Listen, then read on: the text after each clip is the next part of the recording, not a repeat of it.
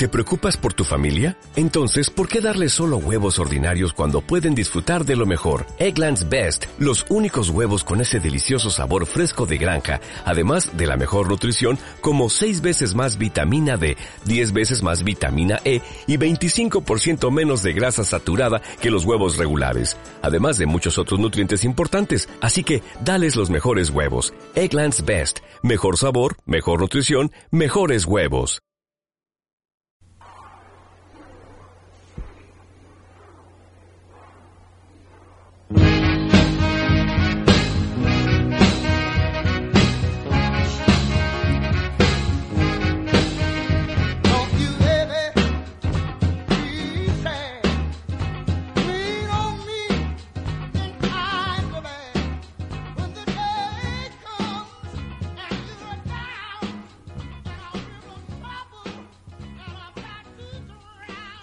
Bienvenidos, esto es Sociedad Deportiva, mi nombre es Omar Casablanca, iniciamos. Bueno amigos, el día de hoy tenemos como invitado a Antonio Sánchez, el Tómale Chiquito. Antonio, bienvenido. Muchas gracias Omar, Julio, gracias por invitarme eh, después de tres años de estar fuera de micrófonos por razones de, no mías eh, volver a abrir un espacio para un servidor es un gusto. Desde que me dijeron gracias eh, por tomarme en cuenta. Creo que el gusto es para nosotros. Eh, platicando un poquito para que la gente recuerde y que la gente esté un poquito al pendiente. Creo que Antonio Sánchez es una persona de mucho tiempo totalmente involucrada en el deporte de la lucha libre, pero aparte tiene más cosas. Aparte eres maestro. Maestro, sí, soy maestro. Y nos vas a platicar también acerca de tu tesis.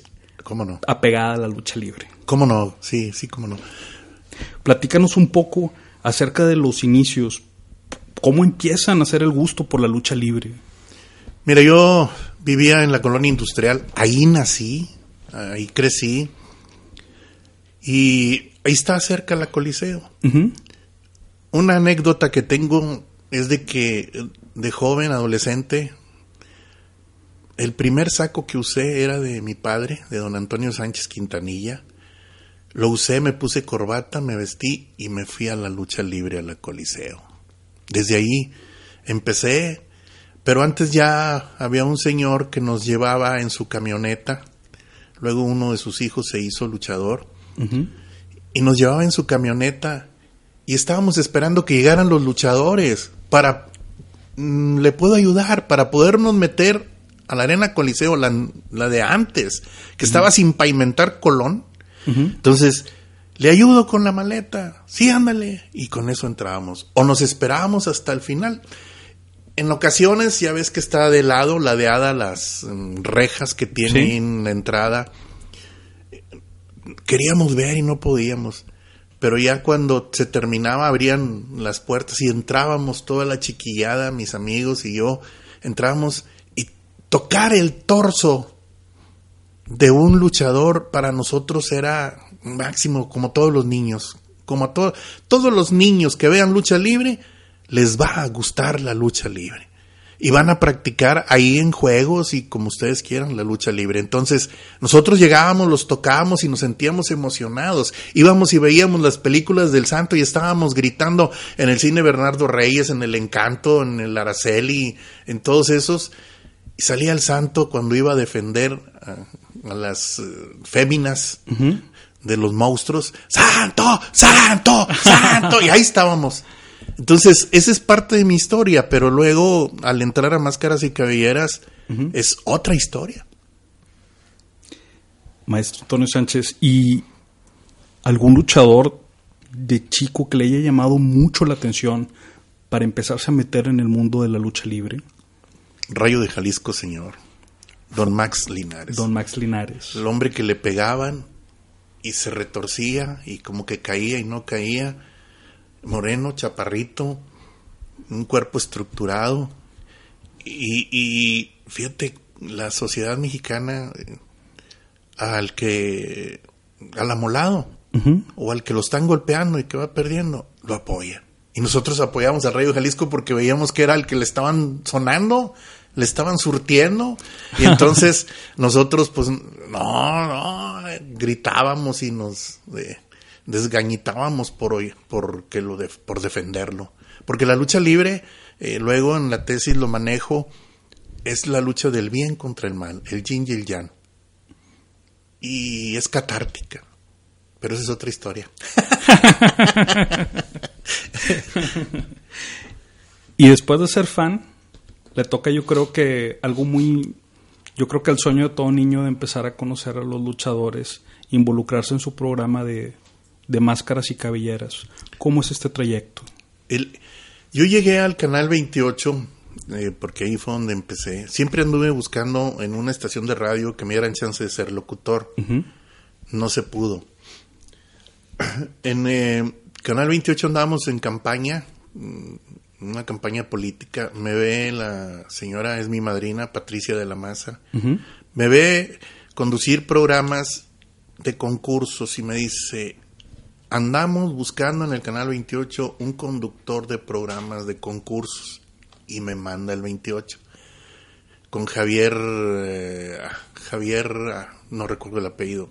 Cuando llegamos a esta edad, manejamos eh, distintos idiomas. Por ejemplo, Alzheimer. Oye, bueno, entonces me mandan y empiezo un programa de concursos que vamos a las escuelas primarias y secundarias. Y ahí lo desarrollamos, lo grabamos y luego lo pasaban. Luego entro al ámbito de ser reportero el gusanito, era reportero de deportes. Y entonces iban a hacer un cambio, un giro en, en el eh, contexto del programa Máscaras y Cabelleras. Ya, ya existía, estaba el Tribilín. Ah, te digo que se van los nombres. bueno, eh, Gerardo Castro. Ok. Estaba Gerardo Castro y él, él lo narraba con una cámara fija en la arena, en la arena Coliseo, en la arena, en la Monumental Monterrey, pero era una, una cámara fija. Tomaban las imágenes y luego le metían la voz. Entonces era una toma plana, nada más lo que se estaba viendo sobre el ring. Viene Mario Alberto García, le encomiendan darle un giro al programa con el nombre de Máscaras y Cabelleras que le pertenece al señor licenciado Carlos Elizón. Bueno, pero va a estar este va a estar esta persona, se llama Nicanor Aguirre, que en paz descanse.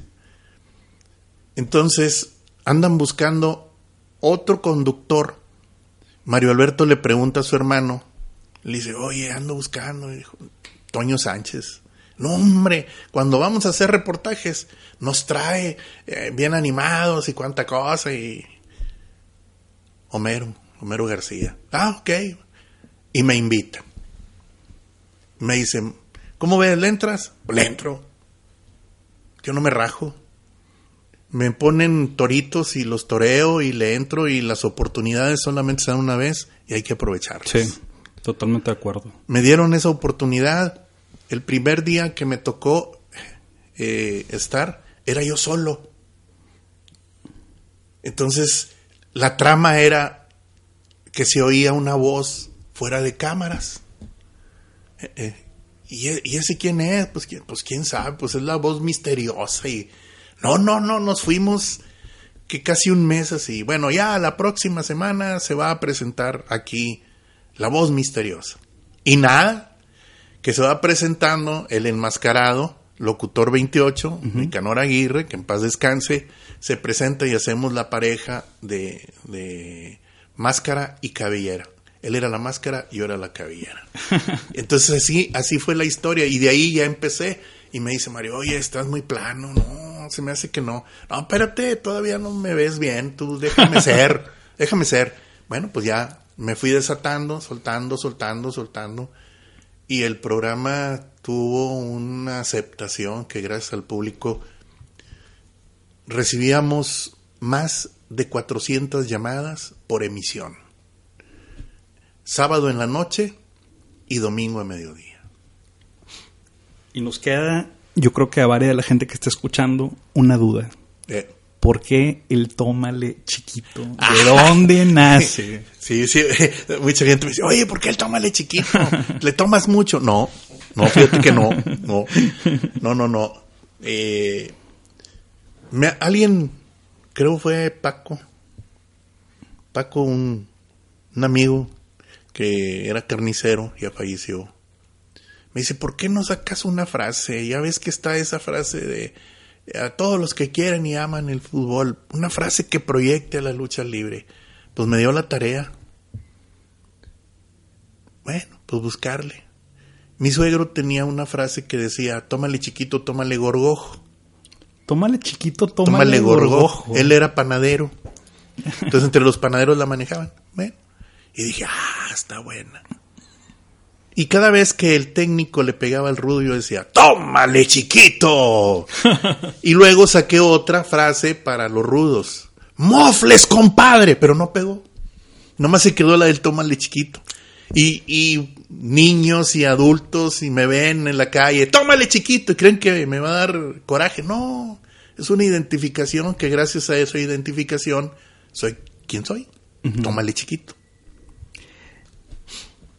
Y todo este tiempo que ha estado involucrado en la lucha libre, platíquenos cómo ha visto las diferentes etapas, porque creo que tiene bastante historia que contarnos. Sí, háblame de tú. Ok. luego me, hace sentir más viejo. Mira, la, cuestión es que cuando estaba la Monumental Monterrey, los programas eran balanceados. Ahora ves programas donde un gordo se enfrenta a un delgadito y pues no, ¿quién te la va a creer? Claro. Y, los luchadores venían a trabajar. O sea, a entregarse en el ring para que la gente saliera satisfecha. La, Monumental Monterrey estaba llena. ¿Cuántos le caben? ¿20 mil? Eh, Con 20 mil abajo y todo eso. Se llenaba. ¿Por qué? Porque daban buena lucha. Buenos combates de lucha había personajes con presencia. Entró el vampiro Casanova, lo metieron porque era carita, porque era extranjero, nos vino a vender espejitos y todo el mundo lo, seguía. Lo seguía y bueno, pegó y quedó. Bueno. Entonces, luego ahí estaban los tríos, las parejas, se acabaron, ya no hay tríos ni parejas. Eh, constantes, vaya, constantes, que se, sean seguidos se acabaron eh, las estrellas, o sea, fueron en, menos, ya no hubo quien pagara carteles de esa naturaleza. Y decían, no, es que está muy caro. Y ahora cada vez que vienen, están caros los boletos, porque cobran caro los que vienen de México. Entonces, dime tú, ¿cuántos luchadores estrellas hay en la actualidad? Hoy en día. L.A. Park. Eso no. De los más taquilleros, Pentagon Junior. El nuevo Pentagon Junior. Rey Fénix. Doctor Wagner. Blue Demon por toda la historia que tiene. O sea, creo que cada vez que viene Blue Demon es algo muy fuerte aquí en Monterrey. Bueno, ahorita los luchadores estrellas son globales igual que en la, economía globalizada. Se contratan con cualquier empresa. Esa es la globalización en la lucha libre. Ya no los ves en una sola empresa. Antes el Consejo Mundial de Lucha Libre venía muy seguido a Monterrey, ya no viene. Viene muy allá y vienen pocos luchadores. Y tienen estrellas muy buenas. La AAA, tú ves un programa de la AAA, a mí no me gustan. ¿Por qué? Porque no hay cierta seriedad en el... Se mete uno, se mete el otro. No, déjalos que se den solitos. Y está de estás de acuerdo conmigo, Antonio, que son luchadores que tienen bastante calidad. Ah, son buenos. Son muy buenos. Ah, te lo, voy a, te lo voy a definir así. Son luchadores. Y están bien hechos. Están preparados. Están preparados. Están preparados. Pero mira. Si desglosamos un cartel de la AAA... Místico. Místico, ¿qué fue? ¿Qué hizo? Se fue y cambió de nombre, se puso el eh, sin nombre allá en Sin cara, ajá, en WWE. WWE, Ajá. no no no surtió efecto, se regresó, ahora se llama Carístico. ¿Por qué? Porque ya no puede ser el nombre de Místico porque le pertenece al Consejo Mundial de Lucha Libre. Entonces, él era una estrella, él, él llenaba las arenas, ya no hay más. Lo enfrentaras con quien lo enfrentaras, Eran llenos. eran llenos. Y estaba Héctor Garza, que en paz descanse, muy buen luchador, Buenísimo. pero anduvo en la en. Estados Unidos, en la WCW, estuvo en la AAA, estuvo en el Consejo y así anduvieron. Se volvieron globales, me voy donde me contraten, donde haya dinero. Entonces esa globalización hizo que se perdieran los seguimientos que había en la lucha libre. Elia Park y Dr. Wagner, Dr. Wagner perdió la máscara con Psycho Clown, tenían más de 12 años persiguiéndose para hacer la lucha de apuestas. Yo creo que la rivalidad de las más fuertes que había en la lucha libre actual. Y mira, entonces, ¿qué sucede con esto? ¿Qué está sucediendo? Que está, se está haciendo un, un- un- pues una globalización. Yo me voy donde me paguen, me ha- yo me voy donde, pues haya televisión. El Consejo Mundial donde no tiene transmisión de, de lucha libre en señal abierta, la tiene por cable, eh, señal de paga. Entonces, eso es lo que ha hecho. Yo aquí en mi tesis lo pongo. El ring es una como un altar, valga la comparación. En el altar, ¿quién va a estar? Solamente el padre oficiando la misa y unos ayudantes. Entonces, así se debe de tratar el ring como un altar de luchadores. No se va a acabar, nunca se va a acabar. Siempre va a existir 85 años de lucha libre en México y no se va a acabar. No se la van a acabar. Pero hay que ponerle seriedad. Pero Oye. el chiste es darle el respeto a la lucha libre. Respeto total a la lucha libre y a los luchadores. Y primero que los luchadores le den el respeto a la lucha libre para que el público también respete a la lucha libre y respete a los luchadores. Si no hay respeto, esto va a ser una pachanga, como ya lo hicieron en, ahí en, en algún momento. en algún momento. Así es esto. Entonces, ¿qué ha ido pasando? Se la han ido queriendo acabar. Y no han podido. Mira, espérame, si me permites, Ujú, antes de que claro. me la otra pregunta. ¿Sabes cómo surgió la AAA?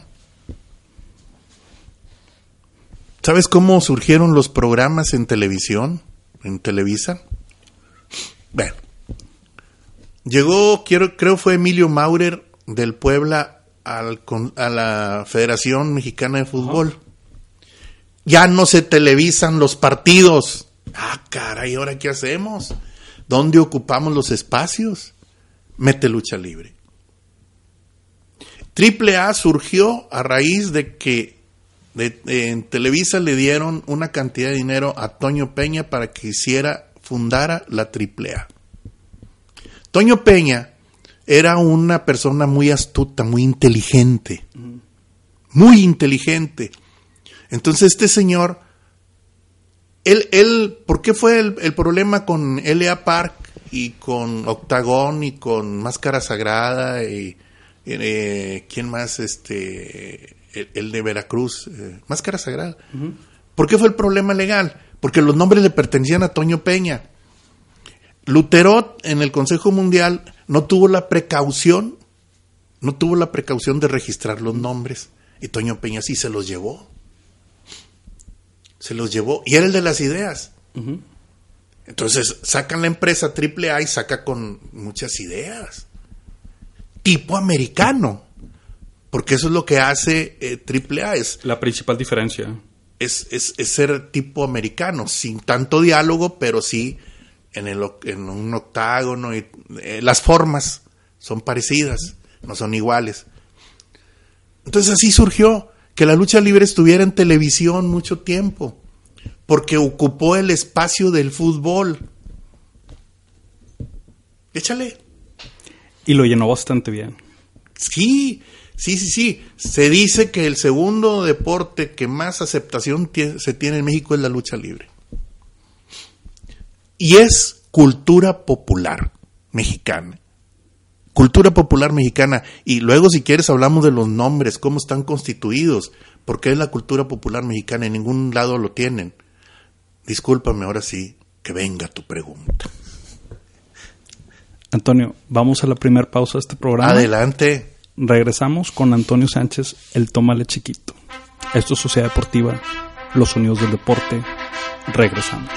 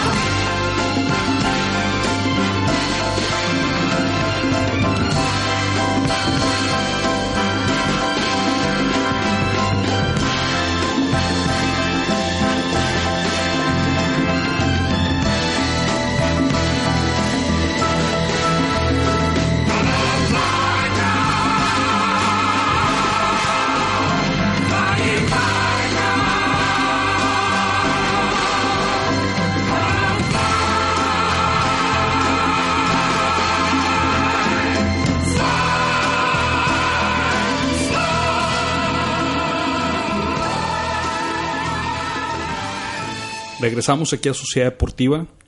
Regresamos platicando con Antonio Sánchez acerca de la lucha libre.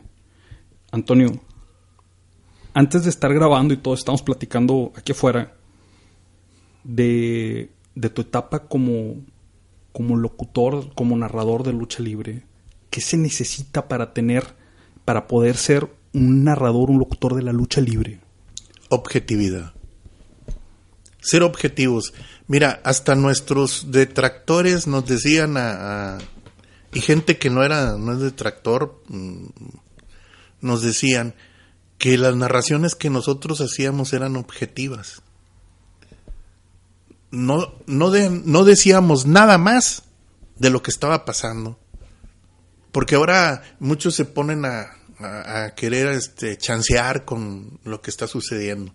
nos dijeron, Ustedes son objetivos, ustedes van al punto de lo que se está tratando, le dan e-, ese lugar a las acciones de la lucha libre y le dan ese lugar a los luchadores. ¿Sabes qué también creo que tenían? Y, yo creo que tú, tú, puedes reforzar un poquito el punto. Tenían pasión. Sí. Era algo que se notaba bastante en muchos de los locutores de diferentes deportes en esa época. Donde tú lo platicabas la gente se imaginaba cosas. La gente cuando iba manejando en los caminos se venían imaginando todo lo que pasaba, todo lo que tú tenías la, facilidad de platicar. Sí, mira, sí, pasión, sí, y conocer. El equipo se formó con Mario Alberto García Arispe, a quien le mando un saludo. A él le gustaba la lucha libre, fue reportero de lucha libre. anduvo ahí en, los rings tomando fotos, etcétera, etcétera. Él es licenciado en comunicación. Nicanor Aguirre escribía para la revista Halcón, ni calor ni frío, así se llamaba su columna, y conocía mucho de lucha libre. El más novato de todo esto era yo. Nada más por lo que me alimenté viendo funciones. Pero tenía que. Yo soy de la idea que si te dan una tarea tienes que aprender, porque si no aprendes vas a fracasar. Entonces yo dije, tengo que aprender. Y aprendí. Ellos dos me llevaron motivando. Entonces, nos juntábamos. ¿Qué vamos a hacer ahora? Bueno, yo les decía, vamos a hacer la cultura de la lucha libre. La cultura de la lucha libre. Sí, involucrar a la gente a que se meta a la lucha libre. ¿Cómo? Vamos a hacer eh, certámenes. Las mil máscaras de mil máscaras. Y le regalábamos una máscara de mil máscaras y una capa de mil máscaras, un equipo. Las, eh, creo que aquí traigo una, decíamos nosotros, deja ver si está, ah, no, no es. Decíamos, Navidad, que viene Navidad, bueno, en Navidad viene que hagan la tarjeta navideña de la lucha libre. Hicimos el altar de muertos, o sea, metíamos a la gente al gusto de la lucha libre, a que se involucraran como aficionados, pero también nosotros nos apasionábamos haciendo eso y nos poníamos de acuerdo y decíamos, era un equipazo, teníamos que trabajar en equipo, a fuerza, tienes que trabajar en equipo, solo no lo vas a lograr. Es un engranaje que si uno de los engranes falla, se fregó todo. Y aquí no. en diciembre, oye, pues no va a haber funciones, ¿qué vamos a hacer? Vamos a hacer videos y metimos el video del vampiro Casanova, de los brazos y el video de, de los comandos, eh, el video de cuál otro fue que no les llamó, ah, los vuela abuela de los oro, plata y bronce. Y luego el video de los rudos, pero qué melodía le metemos, Inagada la vida. ¿Sí la han oído? Inagada la vida, pero solamente dijimos en la parte instrumental donde está el, la batería tocando.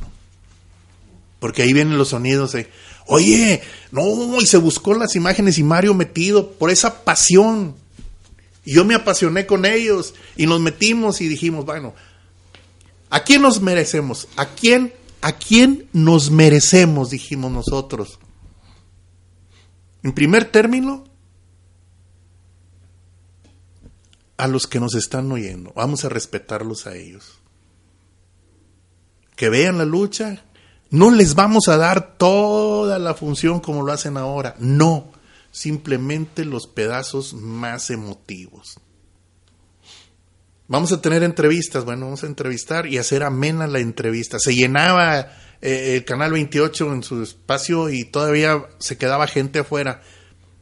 Porque eso fue lo que buscamos, meter a la gente a la lucha libre y mira que se llenaban las arenas. y, luego decíamos, ¿a quién más nos debemos? Pues a la materia principal, la lucha libre. Y junto con ella los luchadores. A doña María de la Luz Libre, lucha libre. A ellos nos debemos. Sin lucha libre nosotros no existiríamos. Sin buenos luchadores nosotros no hubiéramos existido. Y sin ellos y sin nosotros no hubiéramos metido gente a la lucha libre. Por eso se llenaba. Porque había pasión por hacer las cosas bien. O hacer las cosas bien. O, mejor, las mal. O mejor no las hagas. En todo este tiempo que has dedicado a la lucha libre, en todo este tiempo que te dedicaste a tu programa Máscaras y Cabelleras. Y luego Campeones del Cuadrilátero. En la radio. ¿Qué experiencias te llevas y qué experiencias tú agarras de todo este tiempo? ¿Qué te llevas?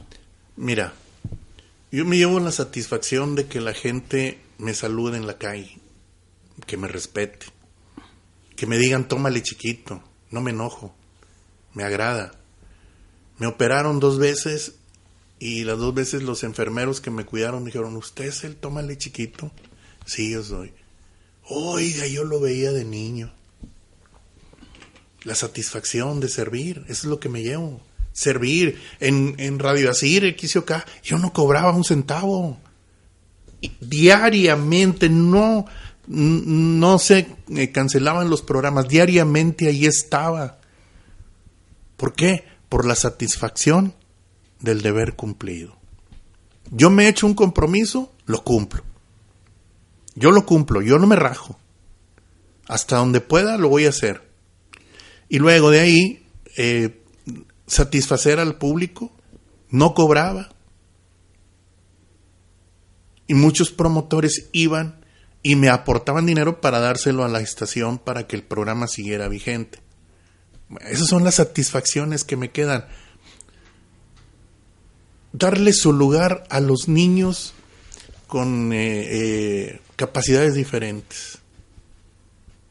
Darle su lugar, verlos como personas. Eso es lo que me llevo. La lucha libre me dio mucho. Eh, viajes, y, pero esos viajes, ¿qué? El servir a la gente. Lo traen muy presente. Sí, sí, sí, sí, sí. Servir a la gente. Mira, una niña nos hablaron, estaba enfermita del corazón, tendría como siete años, y quería ver al vampiro. Entonces eh, nos pusimos de acuerdo el equipo y dijimos, bueno, pues es labor social, bueno, pues vamos a echarle. Pero el vampiro no pudo ir porque no estaba. Y le llevamos muchos luchadores. Y la niña estaba emocionada. Y la llevamos a la arena, al, a primera fila, y le llevamos ahí al vampiro. Lamentablemente la niña falleció días después. Pero es una satisfacción que te queda. Servirle a la gente cuando estás en radio, cuando estás en televisión, debes de tener los pies bien fijos en la tierra. Una vez me dijo un amigo del barrio de infancia, Toño, ¿por qué vienes al barrio? Yo soy de la colonia industrial. Ok. ¿Por qué vienes al barrio todavía? Si tú ya estás en otro nivel. No. Esto es circunstancial. Esto al rato se me acaba y voy a seguir siendo Antonio Sánchez, el tómale chiquito pero los amigos no se me...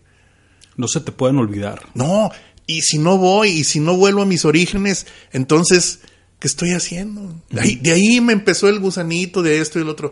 Cuando estaba chavo, me decían que estaba loco porque hacía... Eh, eh, narraba, grababa en, grabadoras y todo eso. Era lo que te gustaba. Me gustaba y me gusta todavía andar en esto, pero te digo, entonces son satisfacciones que vas teniendo, servir a la gente. La satisfacción tuya, incluso la llevaste a tu tesis. Ah, sí, sí, sí, sí. Platícanos, porque ahorita estábamos también platicando fuera, fuera del aire, la tesis que tienes es única. Nadie ha hecho algo, algo así, platicado así, de lucha libre. Mm. Platícanos ¿Por qué nació el gusto de hacer la tesis así? Ahí te va. Janina Mobius es una alemana. Eh, la Volkswagen. Ah, ¿se pueden comerciales? Ya la regué. bueno, ya lo dije. Eh, le patrocinó su tesis. Ella era. Eh, fue. Mm, era para titularse licenciada en sociales, algo así. Vino a México a hacer su tesis. Y después de la máscara, ¿qué? Y la respuesta era el pueblo. Esa fue una tesis que hizo ella y luego se convirtió en libro. Estábamos en curso para tesis, para graduarme de maestría.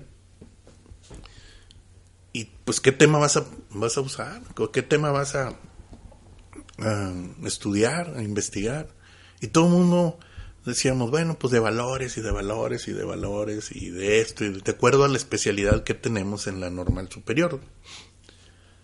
Entonces mi asesor de, curso, Benigno Benavides, doctor, le digo, oye, ¿le gusta la lucha libre? Oye, ¿cómo? ¿Qué, haré? Y ¿por qué no haces algo relacionado los valores en la lucha libre? Que aunque no lo crean, hay valores en la lucha libre. Oye, me parece buena idea. Y empecé a buscarle. No encontraba eh, libros, bibliografía, me tuve que meter a internet, investigar. No, no, no. Dos años me tardé haciendo la tesis pero ya era un gusto porque el título llamó la atención. Se llama La lucha libre, deporte. Déjame pongo la luz larga porque ya no veo, ya. ¿Sigues grabando? No, me, me, van a ver con lentes. La lucha libre, deporte, espectáculo como objetivación de hechos violentos puede contribuir a la formación en valores en la enseñanza. Entonces me asesoro, eh, pido dos asesores, eh, Luis, eh, Luis Salazar y Genaro Saúl Reyes. A los dos me los desecharon. No, no, Genaro no es de aquí, Luis no, no. Entonces queda Benigno Benavides. Y empiezo a investigar y hacer y, y buscar información y tenía que ubicarla en el contexto educativo. Hice una propuesta. Se puede utilizar la lucha libre para eh, promover valores.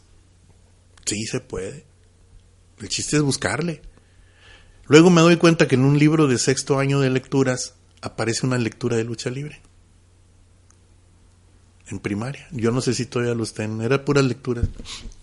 Y así salió en dos años. Ahí está la tesis. Iba a las arenas, hacía encuestas. Eh, investigué. La lucha libre no es de ahorita. O sea, les dije, no. La lucha libre viene del año 2000 antes de Cristo. Ay, son muchas hojas.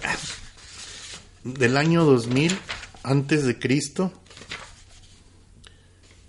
Ah, no, el año 1000 antes de Cristo en la India. Es la primera civilización en desarrollar una forma característica de luchar que se llama, a ver si lo pronuncian bien, Bajramushti, que significa el puño apretado como arma. Échale. Y luego de ahí vente. Y, vi, y busqué, y hay muchos países que tienen sus propias formas de lucha y, le busqué y investigué y no, no, no, me fui, me fui al hondo, como dice luego. Y pues bueno, sobre todo viendo al público diciendo yo que, que la lucha libre es una cultura popular mexicana. Como los personajes y los trajes de México no hay. Los japoneses vienen a estudiar aquí, a México, lucha libre se emocionan con los luchadores cuando van allá. Entonces, después de la revolución, perdón, después de la revolución mexicana, empieza la recomposición de la sociedad. Toda la cultura en el porfiriato era francesada. Entonces empiezan a llegar campesinos, después de la revolución, campesinos, eh, mucha gente empezó a llegar a, a la ciudad central, a DF en, aquella época, ahora Ciudad de México. ¿Y qué le vamos a dar al público? A estos nuevos integrantes de la sociedad. ¿Qué le vamos a dar? Y hace 85 años eh, el señor Luterot era vendedor de muebles. Fue a Estados Unidos y vio una función de lucha libre. Y dijo, ah, mira. Y lo trajo y se convirtió la lucha libre en ese espectáculo popular para las masas. Se creía que era exclusivamente para gente de escasos recursos. Pero. Mentira. Es mentira. Todas las clases sociales van a la lucha libre y se emocionan con la lucha libre. Yo he visto gritar eh, eh, eh, mil maldiciones a gente de dinero. Yo lo sé, señoras, se emocionan, gritan. Nadie se va a fijar lo que tú estás gritando, porque también está gritando lo mismo. Le recuerdan a la progenitora, al luchador. Le dicen de mil cosas. Y nadie se va a fijar, porque todos estamos en el mismo entorno. Bien, entonces, fundan la lucha libre aquí, empresa mexicana de lucha libre, la fundan, ya había habido otras eh, eh, otras empresas, una francesa, okay. estuvo aquí en México, pero esta empieza y empieza a darle los íconos que el pueblo mexicano necesitaba. Y empieza a tener nombres, empieza a involucrar a la religión con los nombres. Santo, Blue Demon, el demonio azul. ¿Cuándo has visto un demonio azul? Pero era el demonio. Black Shadow, la sombra negra. Cosas esotéricas, vamos a llamarle así, para llamar la atención. Y lo logró en su momento. Ah, no, todavía. Todavía. Chécale. La lucha libre tiene elementos de fútbol, de karate, de judo, de gimnasia, mm, ¿de qué más? De todos los deportes. Tiene elementos de todos esos, involucrados en los, con los luchadores que están sobre el ring y que están accionando y están provocándole a la gente una catarsis, un descanso. Antonio, te quiero hacer una pregunta. ¿Tu familia te ha apoyado totalmente en esto? Sí. Sí, sí, sí. Ellos ven que me gusta andar en esto y mi hijo anuncia junto conmigo. Es el Tómale Chiquito Junior o el Tómale Chiquito Segundo. Luego mi otro hijo Alfredo se llama Alfredo Mar y le dicen el Tómale Chiquito Tercero. Ahí en la familia. Y a los nietos, tómale chiquito cuarto y tómale chiquito quinto y el tómale chiquito sexto. Y, y, sí, sí, mi hijo eh, forma parte del equipo de anunciadores, entre él y yo anunciamos. Y le dimos otro carisma, no, carisma no, otro cariz al, al, a la anunciada. Involucrar a la gente siempre, siempre, siempre. A toda tu familia que te está escuchando, que te va a escuchar, ¿qué les dirías ahorita? pues que me sigan apoyando, que me sigan apoyando, que y, que bueno, pues esto es parte de, de, mi vida, de mi vida, de más de 30 años y, estar en esto y, no logro riquezas, pero sí la mayor riqueza son eh, los aficionados que me reconocen, mis amigos, eh, la gente que me ve. Esa es la mayor riqueza que saco de la lucha libre conocer a los luchadores sin máscara. Le dije a mi hijo, mi hijito, tú estás viendo a los luchadores sin máscara. Tú tienes un avance, estás por encima de tus amigos que no los conocen, pero no la vayas a regar. Dijo, no, apa. Él estaba chiquillo, Toño, que es el, el segundo, que es el que va conmigo a anunciar. Dijo, no, apa, no te preocupes. Guardo silencio. sí, sí. No, que me sigan apoyando. Pues, ¿qué más? ¿Qué más les puedo pedir? Antonio, te agradezco mucho que hayas estado con nosotros el día de hoy. No, ustedes. Y, aquí estamos para, para prestar un, un, poquito de tiempo para platicar acerca de este deporte. Muchas gracias, Antonio. Gracias a ustedes. Y qué bueno que estén pensando en hacer este tipo de programas, o que están haciendo este tipo de programas para hablar de los deportes desde, no desde el ángulo de la pasión de la narración, sino desde el ángulo de la pasión del conocer el deporte y de hablar lo que uno sabe, lo poco que uno sabe del deporte. Yo decía, y lo sigo reafirmando, a la lucha libre puedes saber de la lucha libre, pero la tienes que conocer. Tienes que conjugar los dos verbos, saber y conocer, porque si no, si no más sabes, nada más sabes, ah, sí, él es este Rey Jalisco Junior, ah, él es el santo, ah, pero nosotros que estamos involucrados en la narración y en la prensa de la lucha libre, tenemos que ir más allá. No solamente saber, no solamente conocer, hay que saber de lucha libre. Y si lo sabes, la respetas. Perfecto. Gracias a ustedes. Antonio, muchas gracias. No, gracias a ustedes. Y cuando gusten, otra vez, ya saben. Esto fue Sociedad Deportiva. Hasta luego.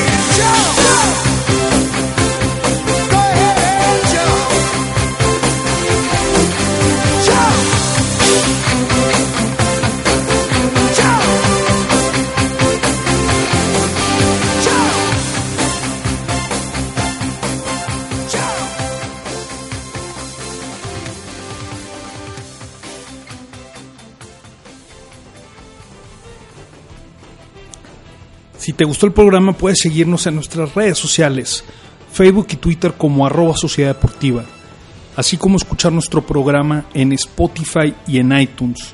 Amigos, gracias por escucharnos.